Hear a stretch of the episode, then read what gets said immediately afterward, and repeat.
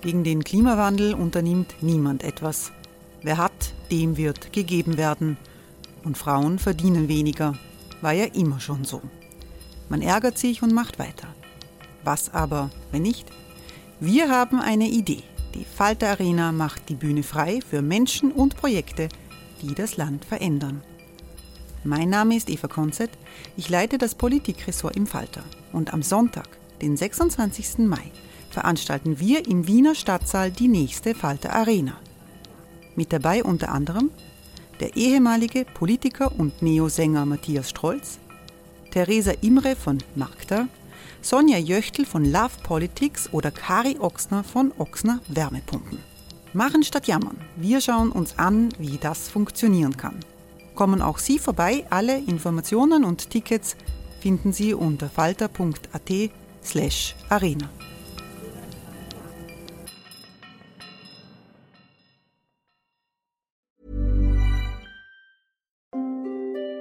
Hereinspaziert durch unser Burgtor. Ob Burgherr, Ritterin, Stallbursche oder Gauklerin. Die Burg Liechtenstein in Maria Enzersdorf bei Wien lädt zu Erkundungen ein und weckt bei Groß und Klein die Abenteuerlust. Erbaut im Jahr 1130 ist die Burg bis heute zu 60 Prozent im Originalzustand erhalten. Waffenkammer, Turmzimmer und Ritterstube.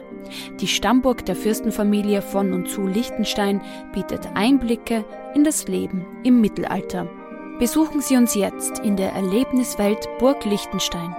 Jeden Sonntag mit eigener Kinderführung. www.burglichtenstein.eu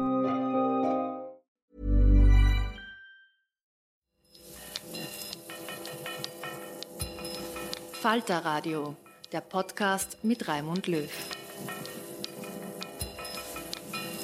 Sehr herzlich willkommen, meine Damen und Herren, zum zweiten Teil des Falterradios für Donnerstag, den 6.6.2019. In einem ersten Teil haben wir über den Verdacht von Polizeiübergriffen bei Protesten gegen die Erderwärmung in Wien gesprochen.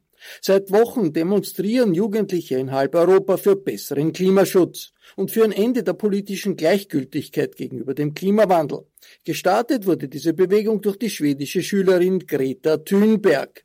Im Sommer 2018 hat Greta Thunberg mit einer Tafel Schulstreik für das Klima vor dem Reichstagsgebäude in Stockholm eine Bewegung losgetreten, die inzwischen jeden Freitag Tausende unter dem Slogan Fridays for Future auf die Straße bringt. Ende Mai war Greta Thunberg in Wien. Vor ihrem Auftritt vor den Demonstranten hat sie der Falter interviewt. Das Gespräch mit Falter-Redakteur Benedikt Narodaslawski fand in der französischen Botschaft am Schwarzenbergplatz in Wien statt. Man hört die Demonstranten, die sich gerade sammeln. Zum besseren Verständnis des Gesprächs, die Keeling-Kurve, die Greta Thunberg erwähnt, misst die Zunahme des CO2-Gehalts in der Atmosphäre. Und mit der Abkürzung IPCC ist der Weltklimarat der UNO gemeint. Hören Sie aus der Falter-Werkstatt ein Gespräch, das Falter-Redakteur Benedikt Narodoslawski mit Greta Thunberg geführt hat. I found out a very funny thing that um, if you're holding speeches, you really uh, say very clear things and you uh, you you really insult people, the mighty people, and then they are standing up and uh, making standing ovations and applaud to you. Can you explain that to me? How can that happen? I mean, I don't know. I, I sometimes they they applaud me afterwards, and sometimes they don't. It varies, but mostly they argue it because I'm. I mean, there are cameras filming them and so on, but but also, I mean, I think. I don't know. Maybe they think it's fun, or I don't. I don't know, but it's, it's annoying that double double standard when they say like we are listening to you and applauding you, and yet we are not really, really doing what I'm saying. Mm-hmm. Um, in your speeches, you also criticize media very much, and um, because you say they are uh, ignoring this existential crisis, uh, so why they are not making uh, this the top priority in media? What's your opinion? I mean, they I don't know honestly.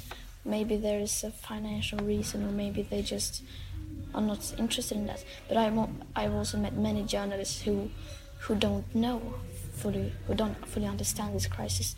They don't, for instance, know what the Keeling curve is, um, and I think that is a huge problem because they are media is supposed to be educating us about this, and it is their role to inform people about what is happening. And if people are not, and if the media are not reporting about this, then people won't understand what is actually at stake. Mm-hmm. Um, this um, Friday for Future movement is now really big in the media. Um, does it bother you that um, it focuses mainly on you and not on the IPCC report you're always quoting?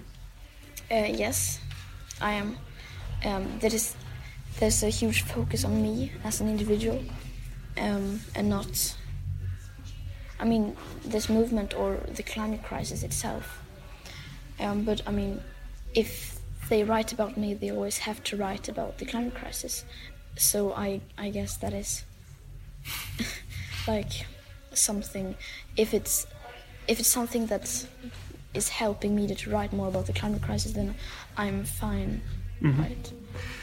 Um, you said that you want want to hold uh, the, um, the people in power accountable, um, and if if they are if countries are failing to meeting the path on the on the Paris Paris Agreement, um, would you say we have to punish our leaders, or uh, you know what, what how do you hold them accountable? I mean, that depends on how you define punish. I mean, what I mean is that firstly we have to, to make people aware about what's happening and what is what has been going on, and we need to to make the people who actually are responsible the most make them, I mean, guilty and. But so. Is it that people are not aware? I have the feeling that a lot of people are aware, but just uh, capable of ignoring the the whole topic as you uh, brought up this the story when you were moved by this film of plastic, which was yeah. um, a tipping point in your life. Yeah.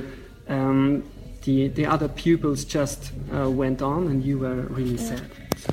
But I mean, of course, people are in a way ignoring this. But if you would go out on the streets asking people, "Can you describe a runaway greenhouse effect to me?" they wouldn't be able to do that. Mm-hmm. So it's just as simple as that like how high is the level of CO2 in the atmosphere right now? Mm. They wouldn't be able to answer it. Mm. Um, yeah, in the European elections now, um, the Green Party's won. Climate was one of the biggest topics for them, but the old people, they, uh, the, this this um, topic isn't bothering them. How can we change that? I mean, first of all, uh, the Green parties aren't good either. Mm-hmm. Um, just because they have like green in their name, it doesn't mean that they are magically the best party. Um, so I mean, no party is even close to to enough to do what is actually enough.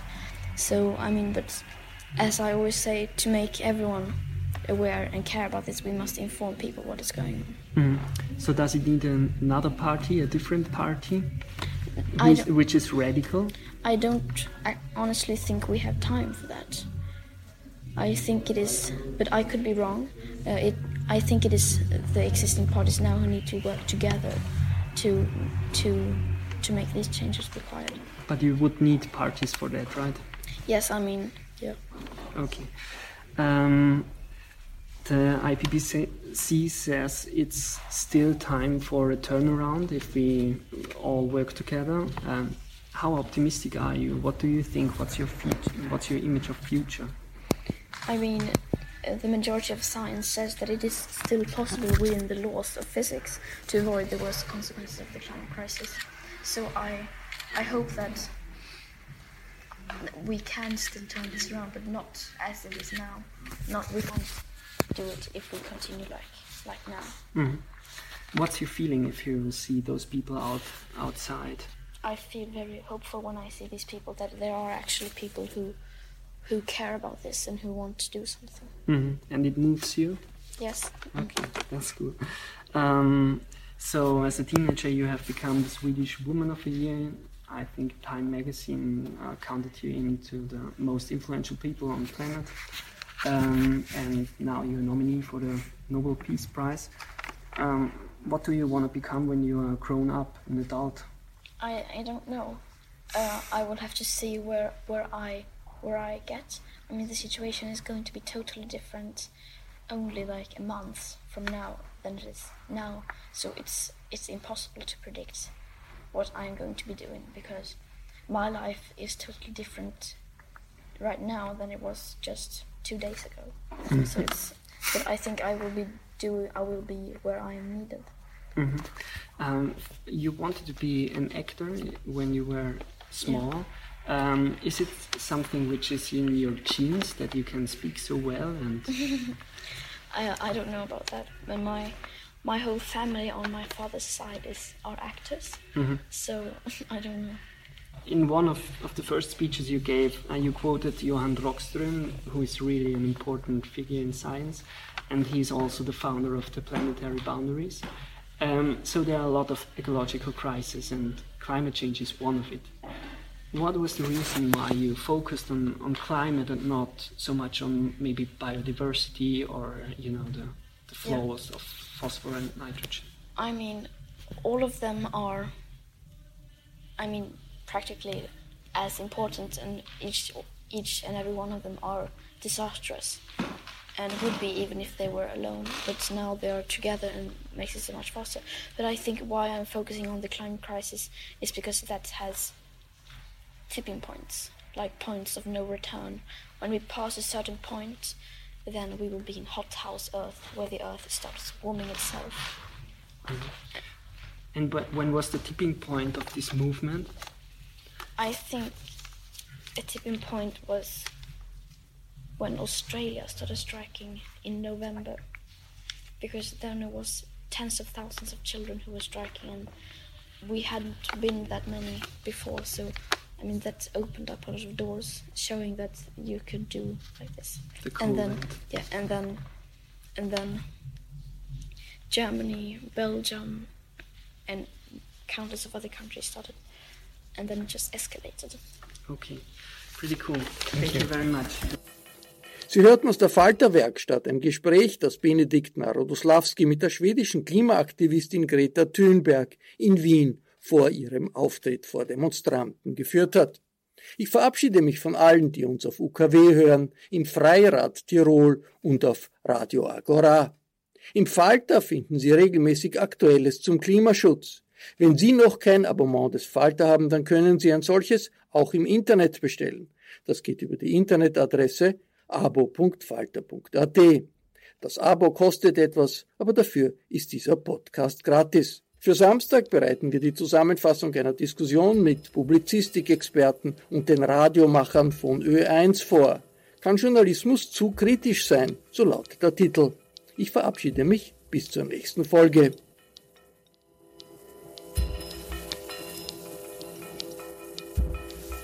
Sie hörten das Falterradio, den Podcast mit Raimund Löw.